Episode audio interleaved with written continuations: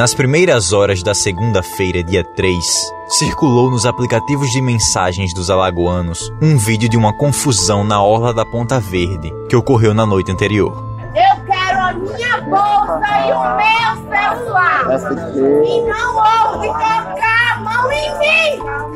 Não houve tocar a mão em mim. As imagens mostram uma mulher atacando verbalmente um agente da ronda no bairro, em frente a um bar na orla. Em seguida, ela dirige as agressões a dois policiais militares.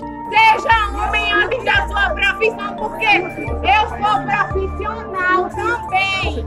Então você seja um homem. Um homem! Seja um homem! Filho da puta! Leva, leva, leva desacato ela, hein? Bom, ela acabou detida e foi levada até a central de flagrantes, onde assinou um termo circunstanciado de ocorrência e foi liberada. A mulher, que é enfermeira, teria discutido e acusado um garçom do estabelecimento de roubo quando foi abordada pelo agente da ronda no bairro e iniciou os xingamentos. Eu sou João Arthur Sampaio. E eu, Thaís Albino. Sobre os fatos que marcaram os últimos sete dias, nós vamos conversar hoje no podcast A Semana em Alagoas. Ainda falando sobre o vídeo, teve um fato, além do desacato, que chamou a atenção de quem estava assistindo. Os dois policiais militares que aparecem em evidência nas imagens não estavam utilizando máscara, e o agente da ronda no bairro deixou o equipamento de proteção pendurado no pescoço, sem cobrir a boca e o nariz. Em nota, tanto a Polícia Militar quanto a Ronda no bairro informaram que os agentes são instruídos a utilizarem máscara de proteção. Olha, o problema é geral.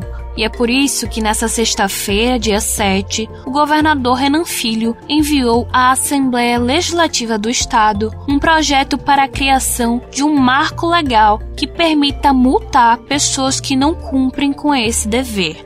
Ainda não há detalhes sobre o valor ou a forma em que a multa será aplicada. Em resposta a um comentário no Instagram, o governador Renan Filho falou sobre o projeto e escreveu, abre aspas, há direitos, há deveres. Para vencermos essa pandemia, todos temos que colaborar. Fecha aspas. O boletim do Observatório Alagoano de Políticas Públicas para o Enfrentamento da Covid-19, divulgado semanalmente por pesquisadores da Universidade Federal de Alagoas, a UFAL, apontou aumento de 22% no número de casos de infecção pelo novo coronavírus em relação ao período anterior. Segundo a pesquisa, municípios do litoral norte obtiveram os dados mais expressivos e preocupantes, mas Maceió também apresentou crescimento.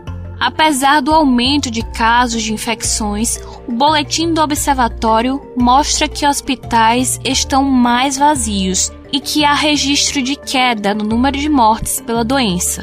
A semana epidemiológica analisada compreende os dias entre 26 de julho e 1 de agosto. Um levantamento do consórcio de veículos de imprensa também apontou Alagoas como um dos 12 estados em que o número de óbitos pela Covid-19 está em queda, com variação de menos 17%. Os dados foram divulgados nesta sexta-feira e levam em conta a média de mortes nos últimos sete dias em relação à média registrada duas semanas atrás. E vamos aos números do último boletim. O estado tem um total de 65.916 casos confirmados do novo coronavírus e 1.654 mortes pela doença. Dos casos confirmados, 5.259 estão em isolamento domiciliar 176 internados em leitos públicos ou privados e 58.825 recuperados. Ainda há 1.470 casos em investigação. E teve mais, nesta semana em Alagoas.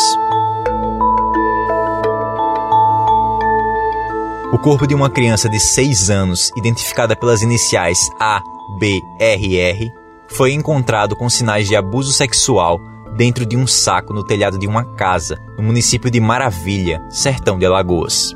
Na manhã de quinta-feira, dia 6, a família acionou a polícia militar para denunciar o desaparecimento da menina e disse que ela poderia ser encontrada na casa de um homem que costumava dar dinheiro a ela para comprar doces. O suspeito, identificado pelas iniciais EF, de 44 anos, foi encontrado pelos policiais na própria residência, na qual eles entraram, vasculharam o local e acharam o corpo. Ele negou o fato, mas recebeu voz de prisão. A população, indignada com o crime, atacou a casa dele, jogando pedras e pedaços de madeira. Foram chamados reforços policiais para conter as pessoas. A necrópsia feita pelo Instituto Médico Legal apontou que a causa da morte foi estrangulamento e foi comprovada violência sexual. O suspeito foi preso em flagrante no mesmo dia e foi autuado pelos crimes de sequestro, cárcere privado, homicídio e estupro de vulnerável. A polícia divulgou que ele já tinha passagens por roubo e latrocínio. A barbaridade do crime fez com que o assunto se espalhasse com rapidez pelas redes sociais dos alagoanos, com fotos do corpo da criança sendo compartilhadas na internet. A associação AME, criada com o objetivo de acolher mulheres vítimas de violência, divulgou uma nota de repúdio. Informou que vai entrar com processos na justiça contra os perfis que não excluírem as imagens. Vale ressaltar que esse tipo de divulgação é considerado crime, segundo o artigo 212 do Código Penal, e tem pena de 1 a 3 anos de prisão. Prefeito de Arapiraca, Rogério Teófilo, morreu na noite dessa sexta-feira, aos 63 anos. Ele estava internado no Hospital Memorial Arthur Ramos, em Maceió, desde quinta-feira para tratar um quadro de infecção pulmonar.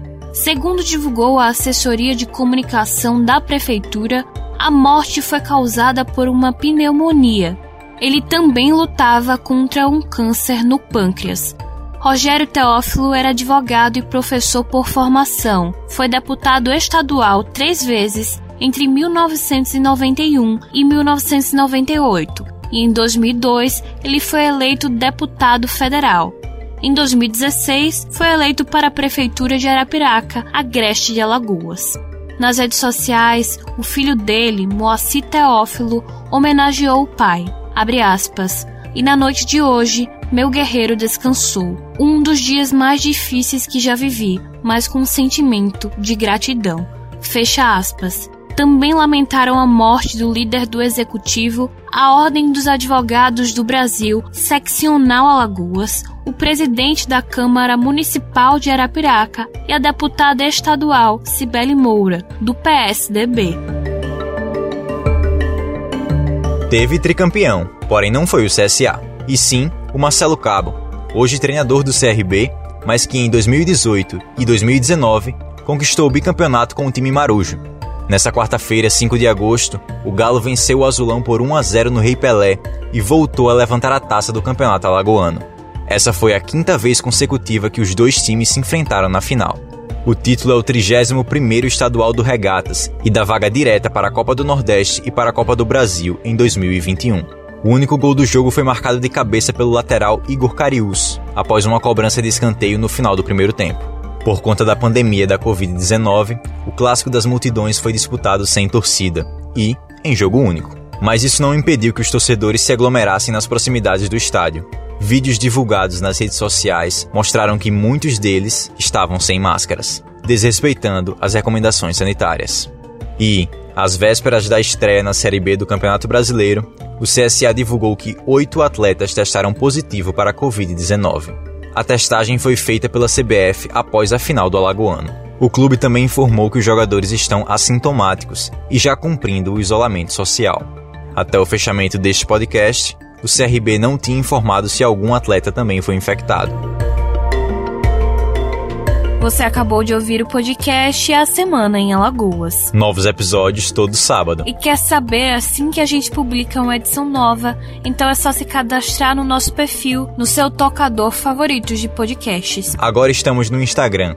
É só procurar por A Semana em Alagoas e nos seguir. Também estamos no YouTube. É só procurar por A Semana em Alagoas e se inscrever. Lembrando que o nosso programa também vai ao ar no sábado e no domingo na Rádio Web Cidadania. Não se esqueça de compartilhar com seus amigos, família e colegas de trabalho. Até a semana que vem. E por favor, fiquem em casa.